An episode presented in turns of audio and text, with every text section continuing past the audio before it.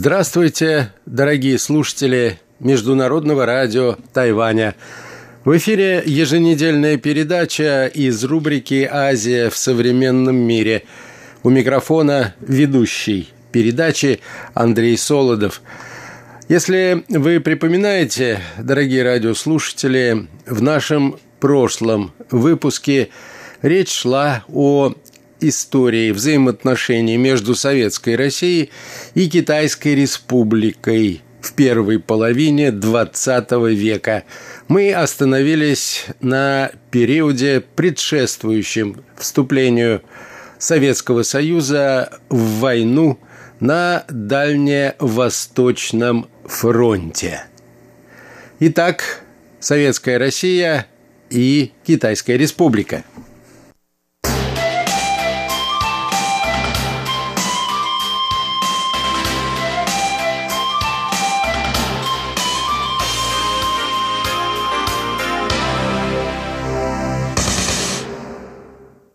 Особое значение для урегулирования вопросов территориального и политического положения в Китае после завершения Второй мировой войны имели решения, принятые на Ялтинской конференции в феврале 1945 года. Несмотря на то, что этим проблемам было уделено значительное внимание – Руководство Китайской Республики на конференцию приглашено не было. Советская сторона, которая воспротивилась участию в конференции Чан Кайши, аргументировала свою позицию тем, что китайское правительство отличалось неумением хранить секреты, и по этой причине решения конференции могут стать известны Японии. В Ялте Сталин фактически определил цену вступления СССР в войну на Дальневосточном фронте военных действий.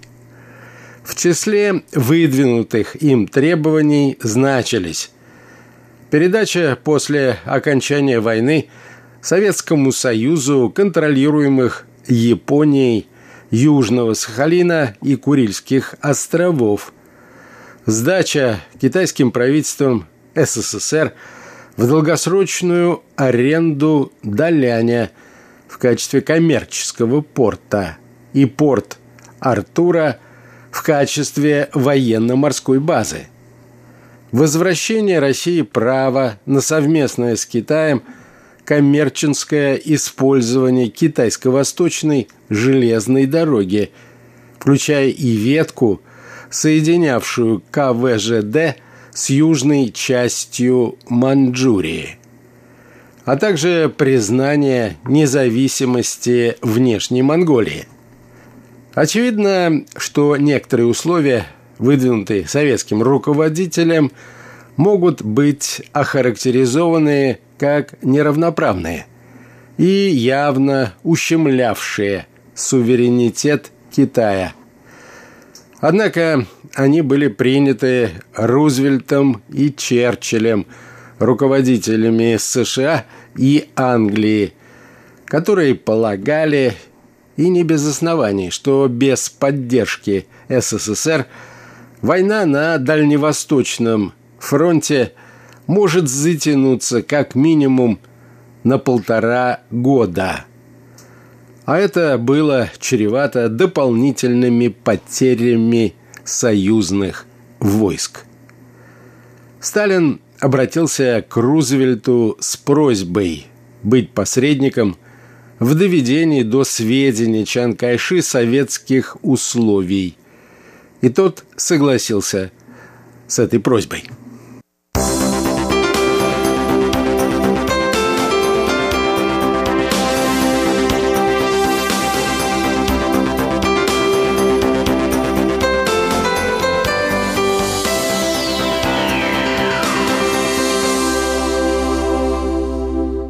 Союзническими обязательствами СССР начал подготовку к войне с Японией.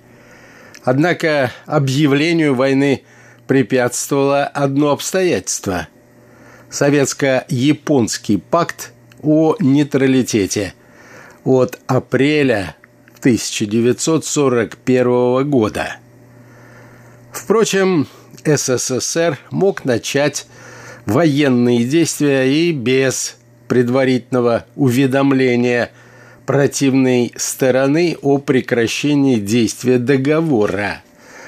Так сделала, к примеру, Германия, напав в 1941 году на СССР, с которым за два года до начала войны подписала договор о ненападении. Москва решила избрать иной путь. 3 апреля 1945 года руководитель советского внешнеполитического ведомства Молотов уведомил японского посла в Москве Сато о том, что советское правительство не предполагает продлить договор по истечении срока его действия в апреле 1946 года. Советская дипломатия аргументировала это тем, что Япония нарушила дух договора, сотрудничая с противниками СССР, а также тем, что изменились международные условия действия пакта. Россия была союзником государств, с которыми в состоянии войны находилась Япония. Оставался самый главный вопрос.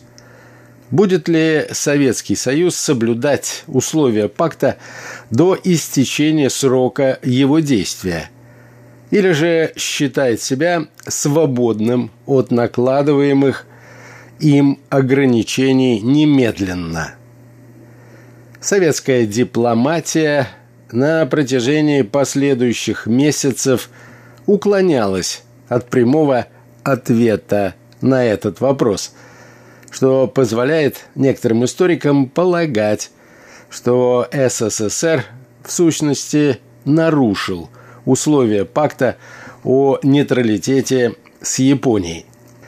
7 мая 1945 года был подписан акт о капитуляции Германии, и СССР в соответствии с данными союзникам обещаниями смог непосредственно приступить к подготовке к вступлению в войну против Японии.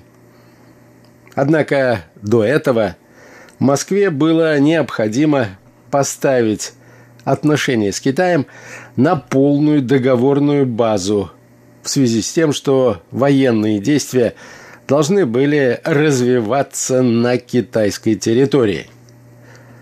На заключительном этапе мировой войны оба государства выступали как непосредственные военные союзники, но в то же время существовали определенные условия участия СССР в военных действиях на Дальневосточном фронте, которые, как рассчитывала Москва, предварительно должен был принять Китай. Об этих условиях в общих чертах новый президент США Трумман уведомил руководителя правительства Китая – Сунцзы Вэня в июне 1945 года, когда Сун находился с визитом в США. Уже в конце июня для переговоров с советским руководством о заключении нового договора в Москву прибыла многочисленная китайская делегация, главой которой был назначен Сун Цзэвэнь. В ее составе находился и Дзян Джинго, сын Чен Кайши, многие годы проведший в СССР, и, как надеялся его отец, хорошо понимавший психологию советских лидеров.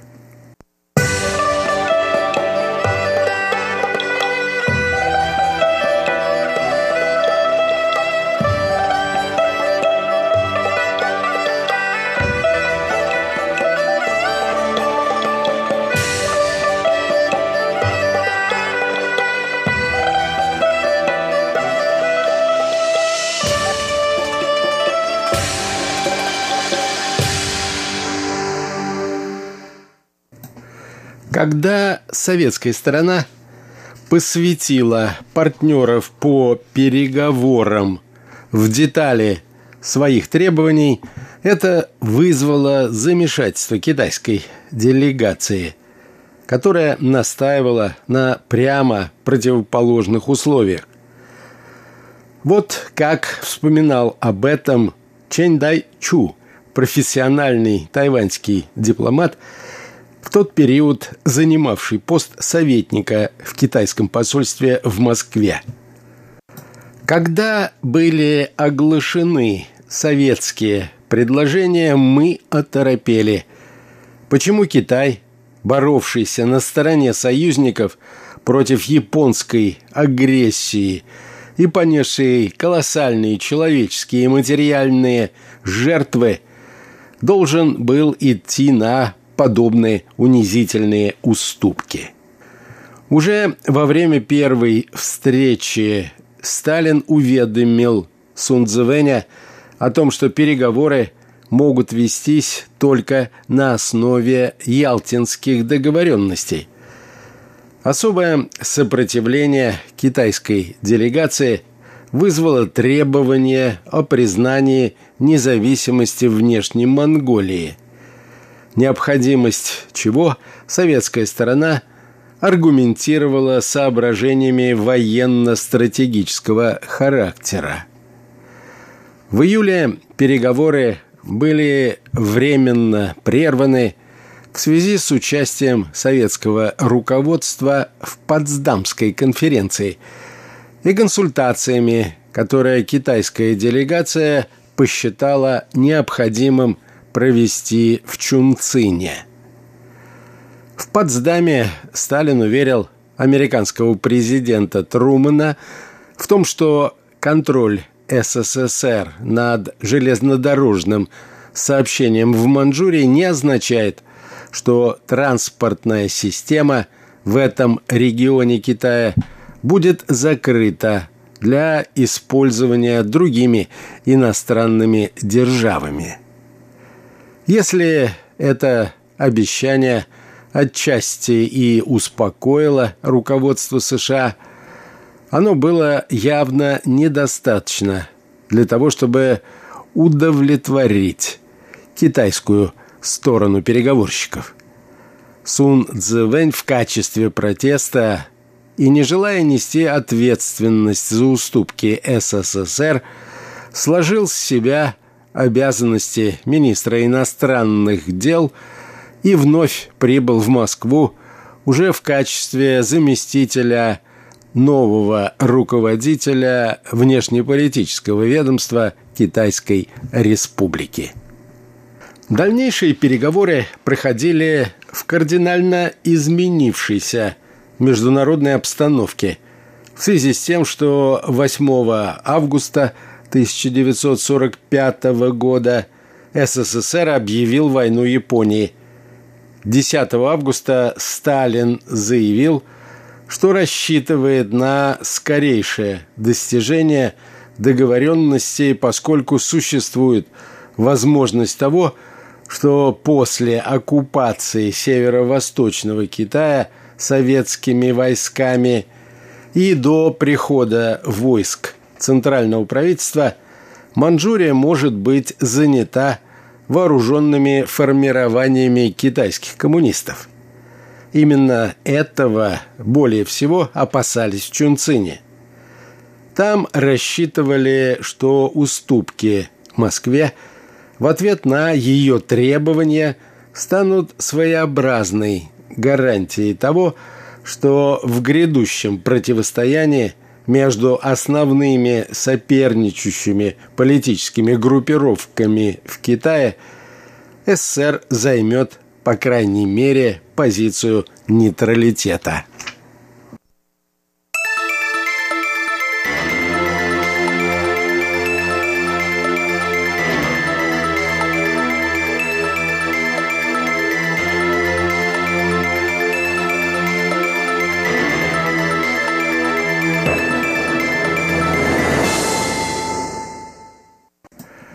Четырнадцатого августа 1945 года в Москве был подписан договор о дружбе и союзе между Союзом Советских Социалистических Республик и Китайской Республикой.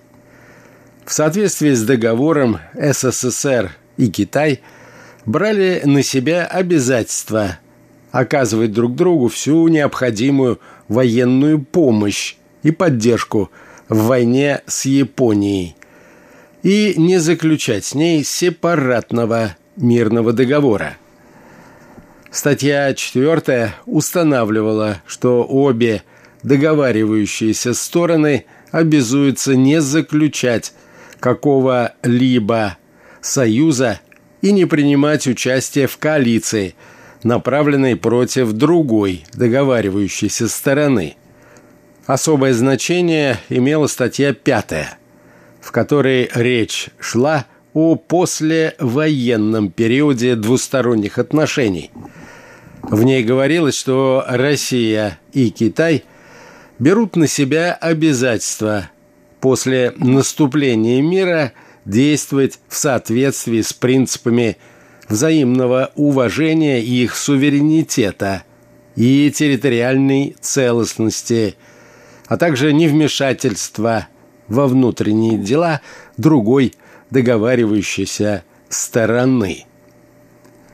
Применительно к ситуации, существовавшей в тот период в советско-китайских отношениях, это означало обязательство СССР вывести свои войска из Маньчжурии после завершения войны против Японии и воздерживаться от действий, которые могли бы поставить под сомнение принадлежность Синдзяна Китаю. Детальный перечень уступок, на которые была вынуждена пойти китайская сторона, не был включен в текст основного договора, а был отражен в дополнительных соглашениях.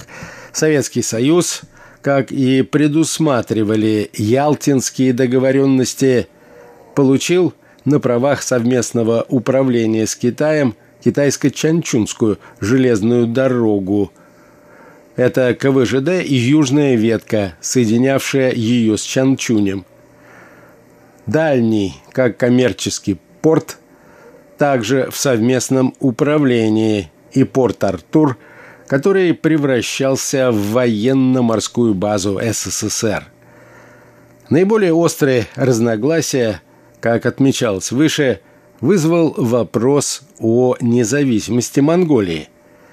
Требование Чунцина об организации в Монголии плебисцита о независимости от Китая было принято советскими переговорщиками и по результатам референдума, проведенного 20 октября 1945 года, Монгольская Народная Республика получила независимость в ее существовавших тогда границах.